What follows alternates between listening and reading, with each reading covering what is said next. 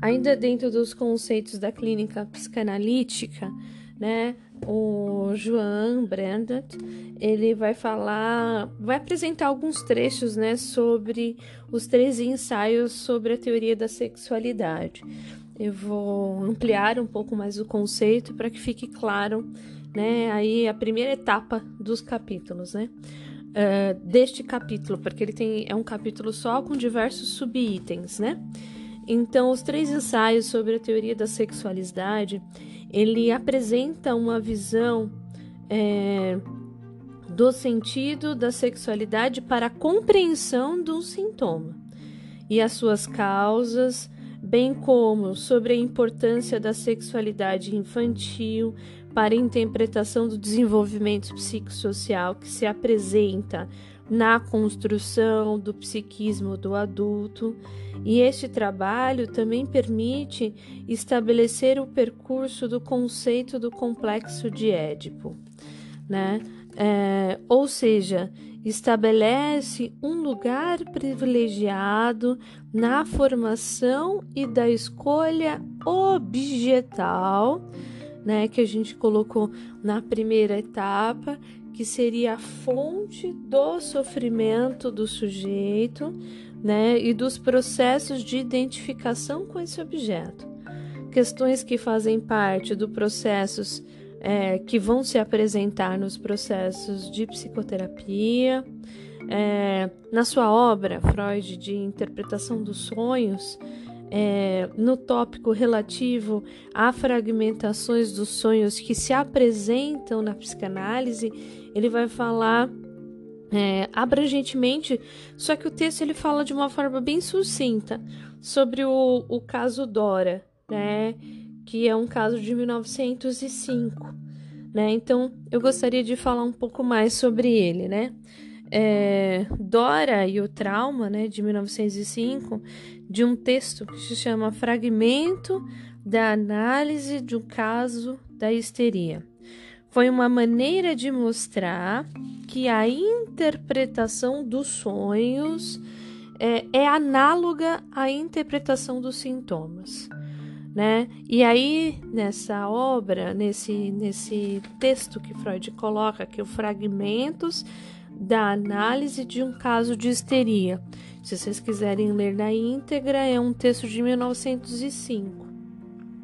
Há dois sonhos cruciais ali que a Dora narra para Freud que são analisados em detalhe.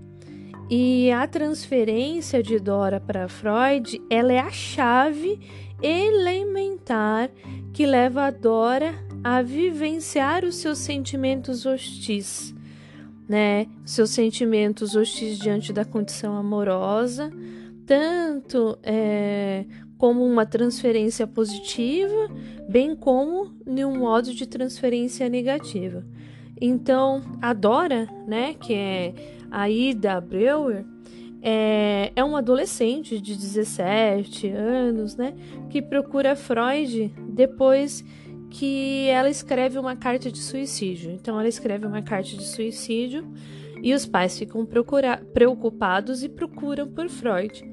E, é, e os pais sinalizam, e o Freud coloca que um dos seus primeiros sintomas ela tem uma fadiga crônica, ela tem uma tosse crônica, sentimento de aperto no peito, né? Aí, é, nas condições corporais, elas também conseguem perceber que uma espécie de corrimento vaginal e uma série de outros sintomas ligados ao corpo, como alguns ataques, agitação corporal, né? E outros diversos tipos de sintomas variados. E naquele momento, Freud ele consegue perceber que há um elemento de variação de sintomas que dificultava inicialmente para estabelecer o diagnóstico fechado da paciente. Então Freud descobri, queria descobrir qual a razão é, de todos os sintomas e a sua etiologia. É, ele vem, é, ela vem de uma família rica. O pai ele era dono de uma fábrica.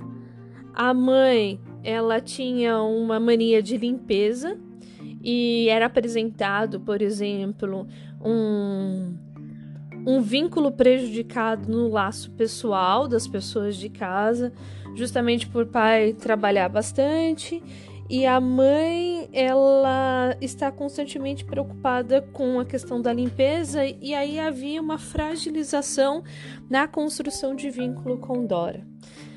Dora ela é bastante apegada ao pai.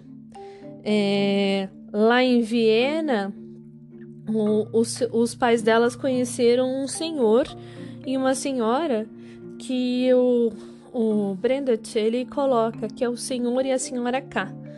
E ela diz é, para Freud que que a imagem que ele tem, que ela tem sobre esse vínculo constante com a família, que os pais tinham um vínculo muito bom com o senhor K, com o senhor K e com a senhora K, né? E ela comenta em uma das sessões que ela imagina que o pai ele tenha um relacionamento extraconjugal é, com a senhora K. E ela acredita que isso é, tem um motivo, né? Que o senhor K ele consente, ele deixa que a senhora K tenha um vínculo extraconjugal, ele sabe e ele cons consente. E no processo fantasioso de Dora, ela acha que o senhor K ele deixa a esposa ficar com seu pai, pois ele tem interesse nela. Aí a Dora, dentro das suas narrativas, ela lembra de uma cena que aos 14 anos ela se encontra com o senhor K em uma loja e ao se encontrar com ele, ele se aproxima, ela vai cumprimentá-lo, mas ele rouba-lhe um beijo e toca e aperta né, é, os seus seios. Né? E isso começa a trazer inquietações né, para a paciente. A partir daquele momento, ela começa a apresentar diversos sintomas histéricos, né? É, um desprazer contínuo, é, um encontro traumático deixa uma espécie de enigma na relação dela com o seu próprio corpo.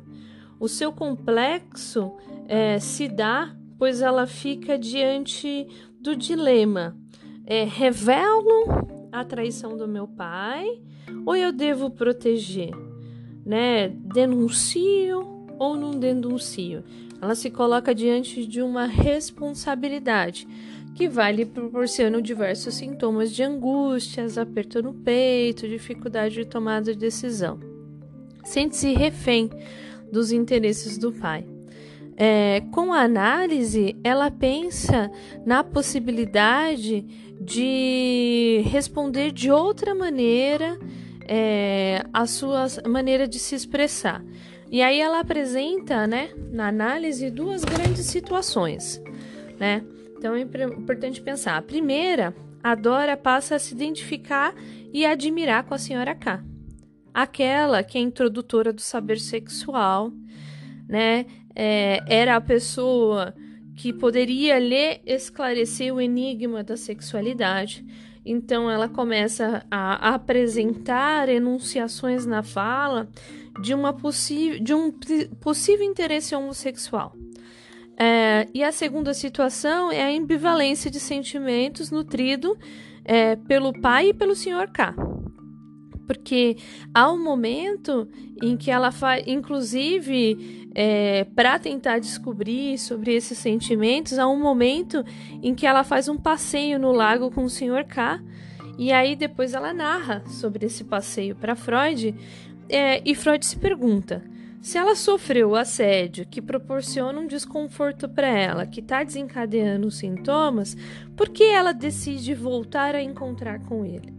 Então, nesse encontro com o Sr. K, ela revela para Freud que a sua que, que a esposa dele né, na, na verdade o Sr. K revela para ela que a esposa dele não representa nada é como se ela entende como se fosse uma espécie de declaração amorosa do Sr. K e isso deixa ela extremamente furiosa e ela dá um tapa na cara do Sr. K Uh... Agora vocês conseguem me ouvir? Tá ruim? Vocês estão conseguindo me ouvir? Então, sim? Não? Então Freud é, levantou uma pergunta, né? Se aquela tentativa de encontro, né? E ele traz isso como forma de interpretação, né? Porque ele desencadeou o sintoma inicial, porque ele rouba ali um beijo e toca no seu corpo, então as reações corporais estavam diante de um trauma, porque ela era uma garota de 14 anos, e ele levanta a hipótese diante das escutas que ele está trazendo, mas de uma maneira interpretativa.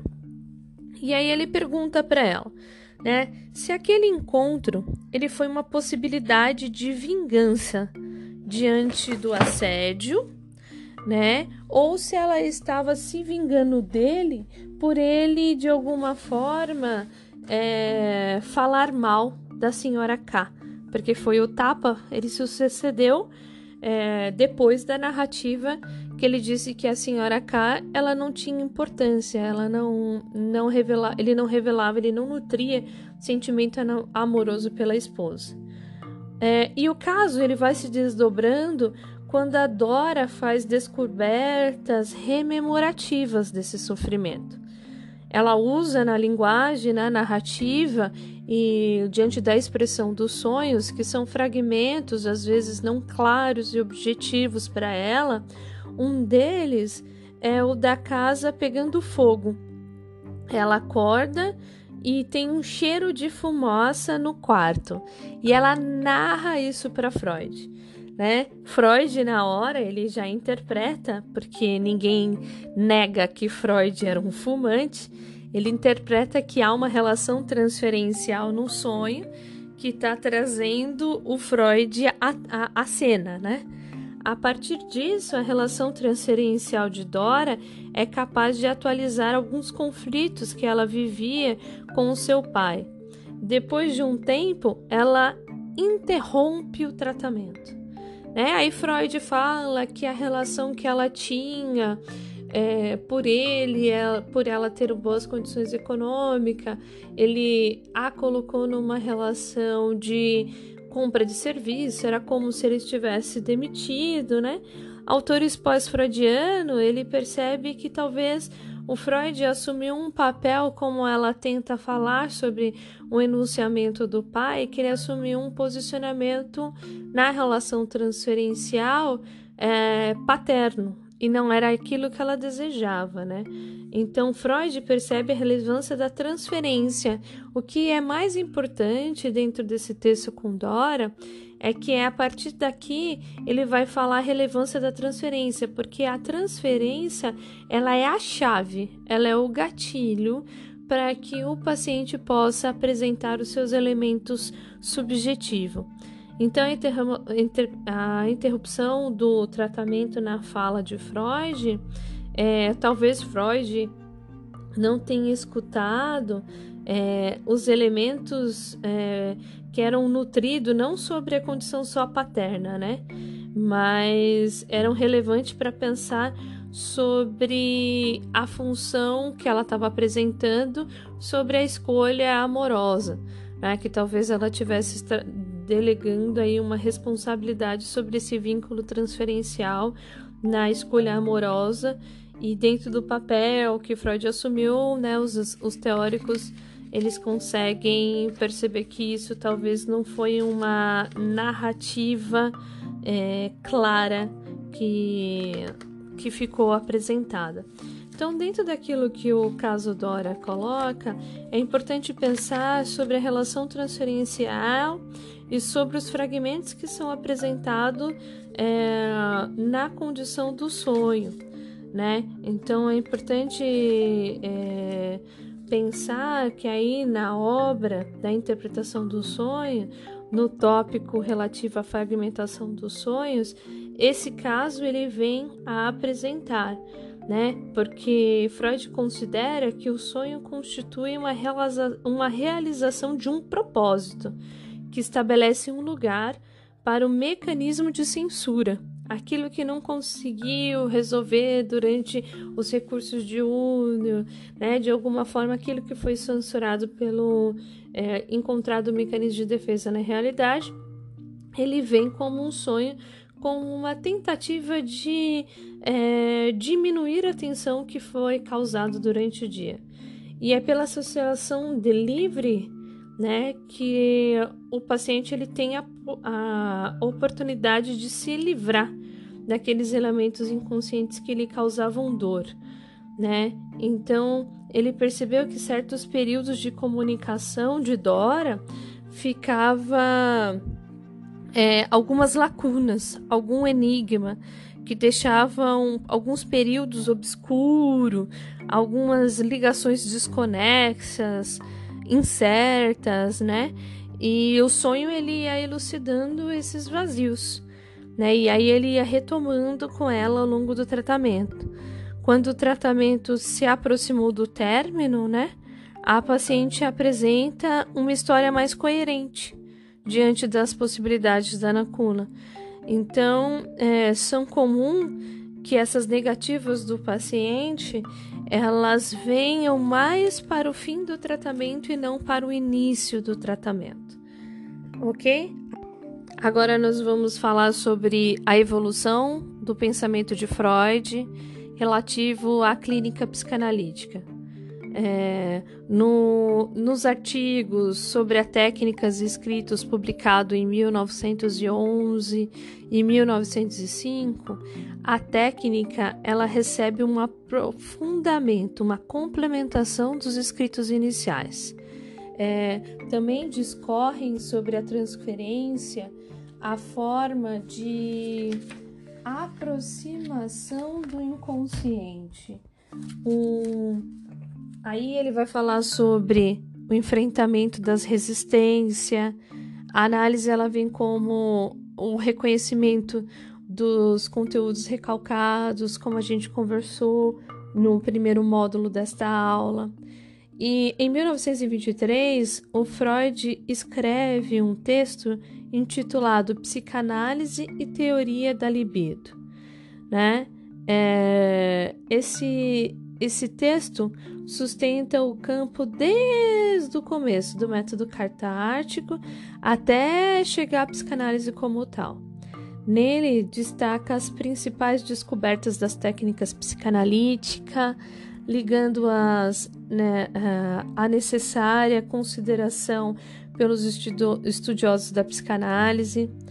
É, nesse texto, quando ele fala da condição da catarse, ele fala que na medida que o método catártico é inaugurador como modo de acesso ao inconsciente e ele chega ao tratamento, né? Quando a gente pensa do método cartático, ele é um método de eliminação de uma tensão.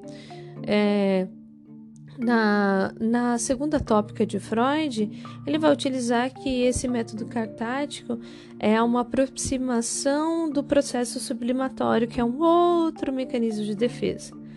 Então, é, aí ele vai passando depois aí sobre, então ele começa a substituir a condição da possibilidade de cartase, anulando as suas primeiras experiências por hipnose ele apresenta então uma técnica dominada e começa a fazer os primeiros esboços sobre o fundamento da psicanálise, que exige do paciente que ele fale livremente, sem nenhuma censura, diferente de quando acontecia na hipnose, que ele controlava a informação que o paciente poderia apresentar e fazer um manejo com as rememorações, os aspectos subjetivos do paciente, ele consegue perceber que os, que os conteúdos podem surgir de outra forma, mais livre, sem interferência direta do analista. Então surge aí a primazia, que é a associação livre, né?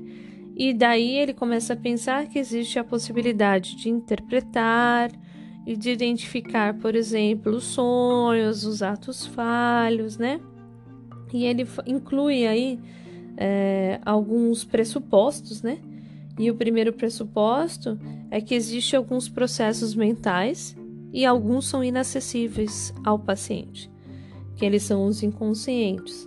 E depois ele reconhece que existe algumas pessoas que têm resistência a tomar contato com alguns elementos inconscientes e de alguma forma ela utiliza um outro mecanismo de defesa que é o recalque, que fica mais inacessível, mais difícil para o paciente lidar de novo com a memória diante de um trauma ou de situação que ele é proporcionador. E aí, na sequência, o terceiro pressuposto é a apreciação e a importância da sexualidade, do movimento pulsional da teoria da sexualidade, que nós falamos na aula anterior, que faz um movimento de pulsão de vida e de pulsão de morte. Então, os, os conceitos essenciais para a técnica psicanalítica, né, eles vão se dar aí associação livre, né, atenção flutuante, interpretação, transferência, contra-transferência, sexualidade, né, que aí a gente vai ver sobre o movimento é, do desenvolvimento infantil e da pulsão sexual, que a gente conversou um pouco sobre a pulsão de vida e pulsão de morte. O complexo de Édipo, o complexo de castração, né? Aí a gente pensa no ideal do eu, né? A consciência moral, como surge aí a formação do supereu, como a Camila colocou como possibilidade, é, inconsciente, recalque, o retorno do recalcado, né, que foi uma das dos pressupostos que ele apresenta, né, e a censura da realidade psíquica. Então, dentro desses elementos, a gente vai tentar apresentá-los é, de maneira pausada, né? E se surgir alguma dúvida, a gente pode também ter outras aulas para complementar um, um, aquilo que não ficou claro. Tá? Em 1914, é, Freud coloca um, um texto, ele escreve né, um texto que é recordar, repetir e elaborar. Né, que eu havia falado para Elisângela que existe essa possibilidade, se a gente quiser, a gente pode se aprofundar um pouco mais sobre isso. Que seria é, uma possibilidade de recordar e repetir e trabalhar, aprofundando sempre mais e mais é, aquilo que, que é recordado e que é repetido.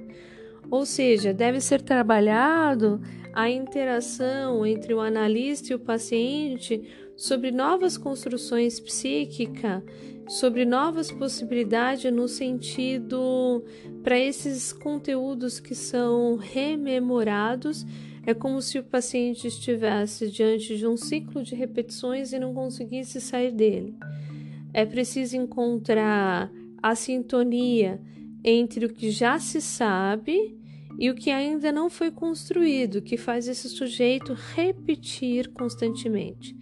Algo que falta, algo que precisa preencher as lacunas e complementar um, senti um sentido para interrupção desse comportamento, ou realizar um deslocamento, né, ou uma outra forma de significação daquilo que proporciona sofrimento para o paciente.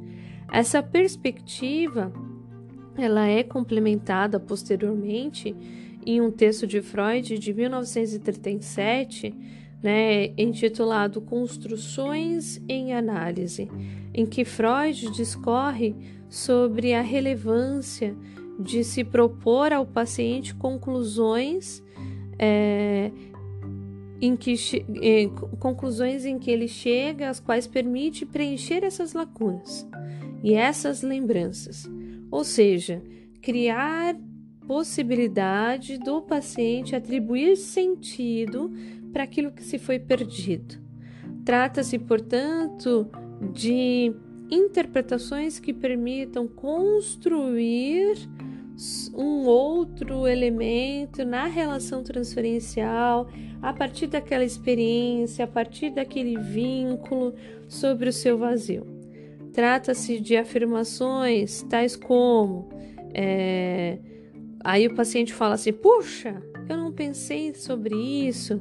Nossa, aí aparece-me um insight. Olha, é, agora isso me fez pensar que eu deveria agir de outra forma. Então, ele reconhece que a ênfase das interpretações e dos seus efeitos elas são relevantes, mas essas interpretações elas só vão se dar a partir da relação humana que existe entre o analista e o paciente. O caminho a partir da construção dessa proposta pelo analista, ele deve chegar, ou pelo menos deveria chegar, é, à recordação do paciente. Mas nem sempre isso acontece. A gente consegue perceber, por exemplo, no caso Dora, que há interrupções do tratamento. Com frequência, não conseguimos fazer o paciente recordar daquele trauma inicial que foi recalcado né? É, no lugar disso, é, se trabalha, né, sobre a possibilidade de produzir nele uma nova forma, uma nova construção de proposta, né? Então, é, ainda dentro desse texto de construções de análise, Freud retoma alguns aspectos relativos aos fragmentos que contribuem para a formação de delírios, de alucinações, propondo que exista entre a lembrança perdida, é, que ela é remontada aí a partir das alucinações, construída por fragmentos, é, e, e, eles vão apresentados algumas vezes na, nos casos de psicose. Embora ele não trabalhou necessariamente com tratamento de psicose, mas ele diz que alguns fragmentos da realidade eles também são apresentados na narrativa do paciente por delírio, né? O que também pode acontecer de alguma forma é, nos atendimentos de neurótico também. E aí ele coloca que a própria alucinação é, elas indicam um determin, uma determinada falta de sentido, né? E a elaboração não é um prolongamento infeliz desse processo, mas ele é um a elaboração ele é um processo que venha proporcionar pulsão de vida e ressignificação daquilo que proporciona dor ou sofrimento do paciente, né? Aí tem um outro tópico que ele vai falando sobre o término da análise, né? Ou a sua continuidade. Aí ele coloca até quando isso deve pensar. Né? A análise ela é terminável, ela é interminável, né? E aí ele vai trazendo alguns pressupostos dentro dessa divisão do processo do paciente, né? É, Diante do conjunto dos textos, ele permite né, que o fechamento sobre a psicanálise é quando, de alguma forma, o paciente consegue lidar e perceber os seus mecanismos de defesa, as suas repetições e lidar de uma forma mais saudável, que ele seja capaz de conseguir perceber que às vezes ele vai ser levado ao conflito a dor, mas ele vai encontrar uma saída, né? Um preenchimento para aquele vazio diante de uma outra forma que lhe proporciona pulsão de vida. Então, no texto de Freud de 1937, intitulado Análise Terminável e Interminável, o Freud ele debate a respeito da viabilidade de uma análise completa e suficientemente profunda, de tal modo que se possa afirmar que o paciente tenha se tornado totalmente livre das suas angústias.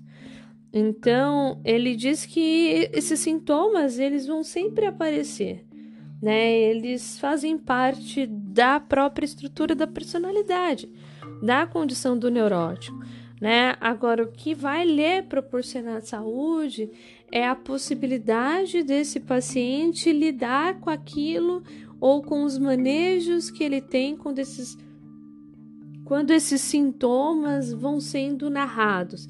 Ele se percebe na realidade e ele encontra uma saída sublimatória e criativa para isso. Então, obteve um resultado satisfatório no empenho do analisando em aprofundar a análise, mas nem por isso evitou-se uma nova possibilidade de sofrimento naquele sujeito, né? Uma outra condição que faz parte da própria estrutura da personalidade ou de alguma organização da neurose né? De algum modo estará sempre ligado uma insatisfação proporcionada a um sofrimento narrado anteriormente, né?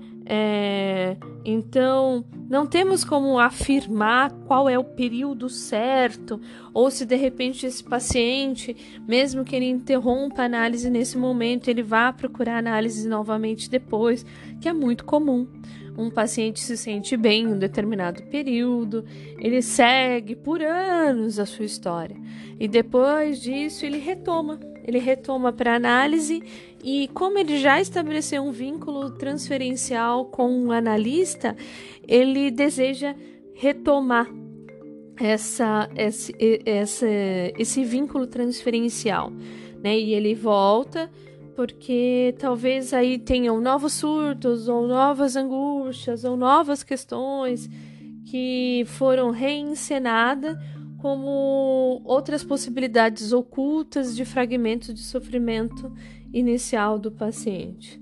Então, é, existe aí alguns textos anteriores, né? É, que é uma série de conferências de Freud, que ele vai falar sobre a decomposição da personalidade psíquica, né? E dentro dessa, desse enunciado, ele vai falar que às vezes as pessoas, mesmo que depois tenha interrompido a análise, ela pode voltar a ter estado agudo de crise, né? É, de alguma forma, o, o seu eu ele tem dificuldade para lidar com os fragmentos da realidade, né? E dentro dessa situação ele precisa retomar. Então, algo que eu, que eu acho que eu compartilho, que eu costumo narrar aos pacientes, é quando a gente vai estabelecer inicial, que é a possibilidade de construção de transferência, que é o contrato inicial, e para a condição do término do paciente é Enquanto você precisar de mim, eu estarei disponível. Quando você se sentir seguro, sem o meu auxílio, sem a minha interpretação, quer dizer que o meu trabalho foi bem sucedido. E você vai se, seguir a sua história. Então, o processo do fim do tratamento, o paciente ele vai sentindo. Ele vai se sentindo menos dependente do analista, ele vai trazendo modificações significativas dentro daquilo que lhe proporcionava sofrimento inicialmente. Ele vai apresentando forma de atuar significativa, diferente na sociedade. É... Então, é importante você pensar e não deve esquecer que o relacionamento analítico ele se baseia numa relação que Freud até nomearia como um amor verdadeiro, né? Que é um reconhecimento da realidade, que isso inclui a qualquer tipo de é, impostura ou de qualquer outra condição que ponha em dúvida esse vínculo. Então, o vínculo, né? Ou seja, o analista efetivamente deseja que o seu paciente fique bem, que o seu paciente se cure. E as relações na condição transferencial, ela vai depositando esse analista essa possibilidade, mas o analista ele traz esse seu desejo inicial de que, de, que esse paciente fique, fique bem, que ele melhore. Então, é, isso é importante pensar.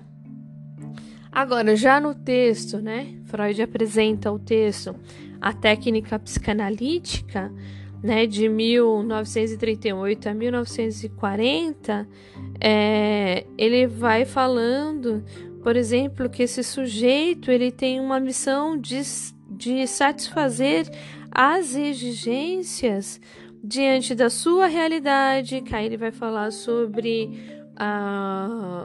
É...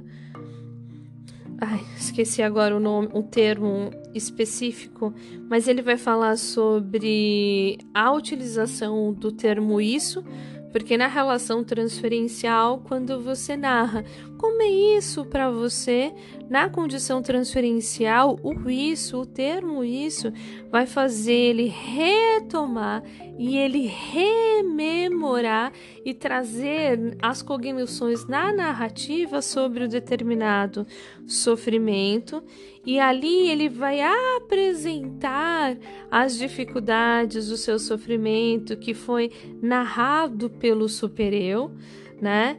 Então, ele vai falar dentro desse contexto que o eu, ele, ele fica de alguma forma dentro do método analítico, ele fica é, apresentado quando esse sujeito se coloca diante da condição da realidade. Quando esse sujeito ele está diante de um sofrimento, que é o supereu, que coloca é, o supereu, superego, elementos de censura, elementos de dor, elementos de sofrimento, esse eu, ele de alguma forma, ele fica enfraquecido, né? E ele fica diante, o sujeito, ele fica diante de um conflito interno. E aí que o terapeuta, o analista, ele lida, ele consegue compreender que esse eu está enfraquecido, porque existe um super eu que é um elemento de censura que proporciona dor, que impede que esse eu venha a se apresentar e a encenar, né? É, o mais notável é o que o paciente ele não é, ele não permanece cumprindo com, é, de uma forma lógica essa organização e esse ensinamento, né? Mas isso vem apresentando como os efeitos. Os efeitos são os sintomas, são as reflexões, as mudanças de, de, de, de de comportamento, de pensamento. Então, o analista ele tem a tarefa cada vez mais de ajudá-lo a escapar dos riscos iminentes da, da ilusão, né? É, das censuras e mostrar-lhe mais uma vez que aquilo que ele toma por uma nova realidade, em uma nova vida, Trata-se apenas de uma reflexão de elementos de seu passado. Então, nessa situação, o analista ele pode cuidar é, para que dentro desse estado ele encontre-se um grau de minimizar esse sofrimento.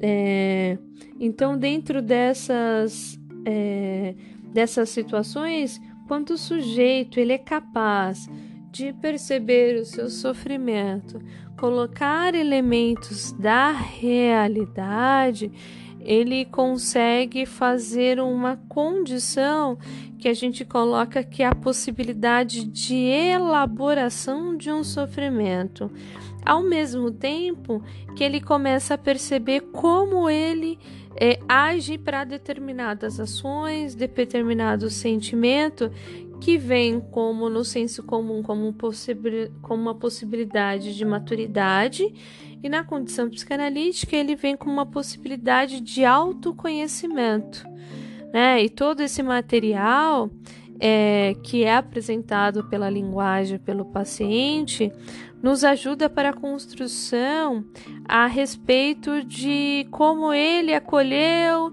e percebeu o seu passado, e bem como ele vai encontrar uma forma de esquecê-lo ou de revivê-lo pela relação transferencial de uma maneira mais positiva, né? Então são diante desses elementos que é relevante a condição transferencial. E aí, dentro do texto, ele coloca os termos referente à transferência, que ele é um conceito fundamental no âmbito da técnica psicanalítica.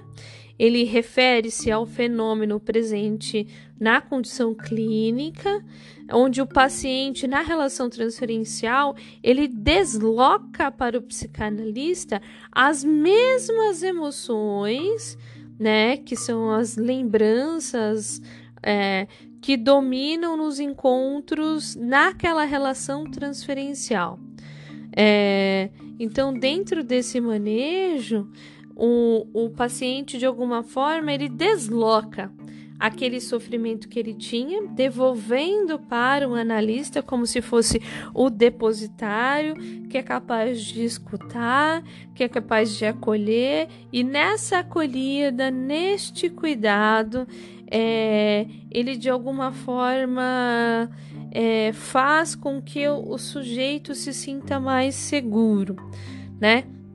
Então a gente pode pensar, por exemplo, no caso que eu narrei no início da, dessa aula do segundo módulo, que é no caso Dora, que, que Freud e, e ele vai apresentando aí na relação transferencial é, que é a partir do momento em que a Dora sonha que tinha fumaça, que o quarto estava pegando fogo e ela coloca na relação simbólica Freud que ele consegue é, assumir esse lugar de deslocamento e possibilitar depois um, um bem-estar e uma modificação para alteração de alguns sintomas.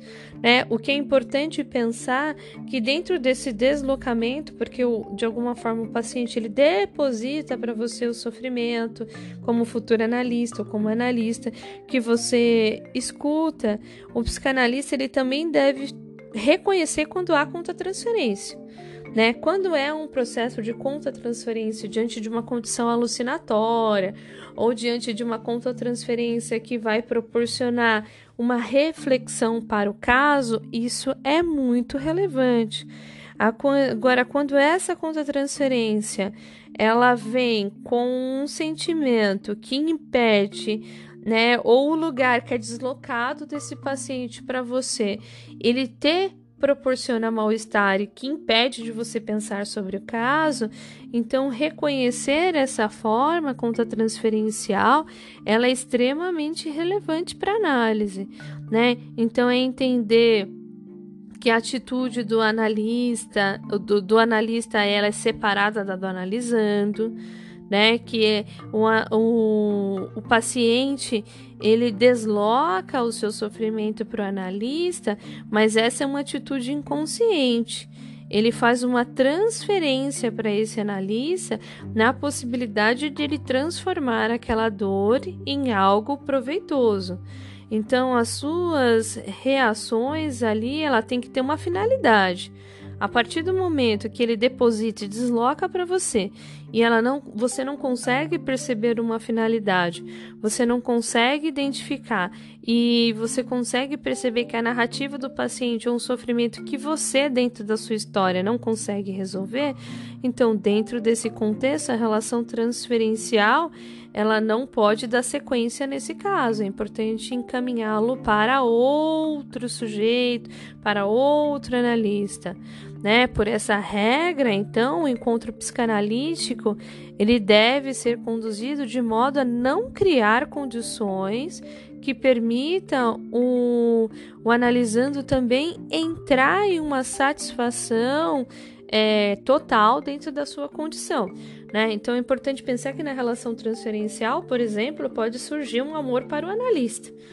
Aí, em hipóteses alguma, por exemplo, o analista deve ter um contato de enamoramento real com esse paciente, porque senão ele vai interferir diretamente na condição analítica ele vai interferir na possibilidade de, de, de lidar com a situação. Mas ele pode trabalhar com as narrativas, subjetividade, o que faz o paciente se trazer uma condição de. É, ligada à condição de paixão por esse analista para vivenciar uma situação mais de um contato na condição real e não numa situação simbólica, porque é, na condição analítica vão trabalhar com narrativas e não com condição e nem com contato real com o paciente. Então, o paciente, ele, o, o analista, ele também tem que tomar esse tipo de cuidado e, e dentro dessa escuta, para não utilizar um, um processo psicanalítico como fonte de satisfação originária do paciente né? Porque nem sempre a condição analítica ela vai proporcionar sua pulsão de vida. Talvez ela vai relembrar e rememorar diante das repetições são movimentos de pulsão de morte de sofrimento para o paciente. Então, nem sempre na condição analítica, então, se o paciente apresentar uma paixão pelo analista, talvez esse analista deva interpretar sobre essa possibilidade e apresentar dentro do contexto da realidade que ele não vai ser capaz de correspondê-lo na vida real como ele imagina. E que talvez aquilo que ele está transpondo na relação de paixão pelo analista seja a mesma forma que ele está colocando nos vínculos amorosos do qual ele está é, encaixado e encenando, né? Que é muito comum que as pessoas que tentam estabelecer um vínculo passam um processo fantasioso, como a gente já falou, mais próximo da condição da paixão. Agora, quando ele se apropria numa condição real, ele vai ser capaz de perceber que o analista jamais poderá ter um vínculo amoroso com ele. Então, se ele vai perceber que o analista, então existe aí requisitos da realidade e que ele vai perceber, por exemplo, que não existe a possibilidade de manter um vínculo próximo do amor, né? Só de uma condição fantasiosa que é permitida pelo pela relação da paixão, que foi uma das nossas aulas, ok? Eu gostaria de trabalhar os termos é, que também esse, esse autor vai colocar, por exemplo, a atenção flutuante, a interpretação, a compulsão, né? É, a repetição, esses são termos que de repente é, a gente pode tomar um pouco mais de tempo da aula, né? A gente vai falar um pouco mais nas próximas aulas. Então, eu gostaria que na próxima aula ainda vou deixar esse texto, porque é, é, na verdade vão ser mais duas páginas, né? Que a gente poderia só fazer essa narrativa desses, desses termos, mas eu acho que a gente tem que detalhar, a gente tem que retomar esses conceitos com mais amplitude, assim como nós fizemos no, no, no início dos termos utilizados para esse texto. Então, eu quero permitir para que a gente volte então na aula que vem falando sobre atenção flutuante, sobre interpretação, compulsão à repetição, e aí a gente vai falando um pouco sobre a realidade psíquica. É, o que vocês acreditam dessa possibilidade? Podemos fazer esse acordo?